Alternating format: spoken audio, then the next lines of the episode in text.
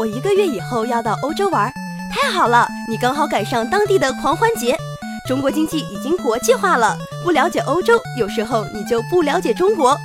欢迎关注欧洲经济与文化评论。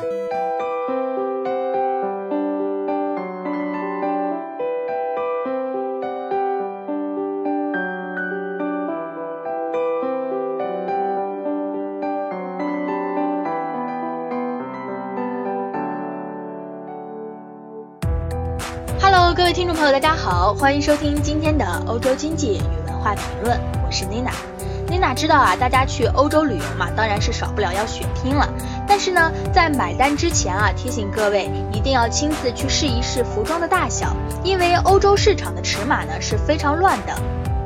法国服装的常用尺寸呢有三十六号、三十八号和四十号，也就分别相当于我们中国的 S 码、M 码和 L 码。但是法国呢，对服装尺码是没有严格规定的。不同品牌标示一样的尺码服装呢，实际上大小却是有一定的差距。专家说，标示比实际更小的尺寸呢，有助顾客心情愉悦，更愿意去消费，也就是所谓的虚荣尺码效应。法国月刊六千万消费者于今年初折扣季期间呢，收集了十一家主要服装品牌标示同一尺码的衬衫和牛仔裤，一一测量之后呢，发现尺寸同样的四十号衣裤呢，实际长宽却有很大的差距。根据报道啊，四十号尺寸的女牛仔裤差别呢是随处可见的，裤腿长的差距呢可以达到六点六公分之多，而裤腰围呢也可以差到四点六公分。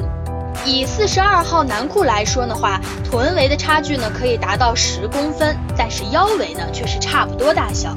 而比起裤子来说，各家衬衫的尺码差异更大了。标示一样尺寸的男性衬衫胸围最大可以差到十公分，而女性衬衫的胸围更可以差到十二公分。因为法国呢并未针对衣服尺码做严格的规定，于是品牌就有了一些自定规格的空间。尺码混乱的状况呢，导致了很多网络购物遭到了退货。买衣服呢，大家还是尽可能的去试穿。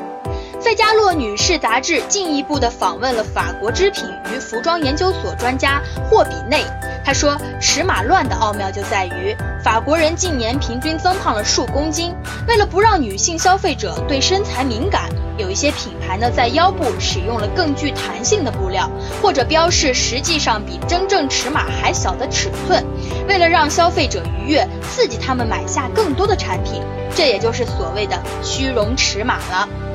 听到这里啊，是不是各位就想到了我们国家的这个某宝了？嘿嘿，妮娜前两天买了身衣服啊，不瞒各位说，模特穿着那么好看，妮娜穿上怎么就这么长呢？退货。好了，以上就是今天的全部内容了，欢迎关注微信公众号“欧洲经济与文化”，了解更多欧洲资讯。我们下期再见。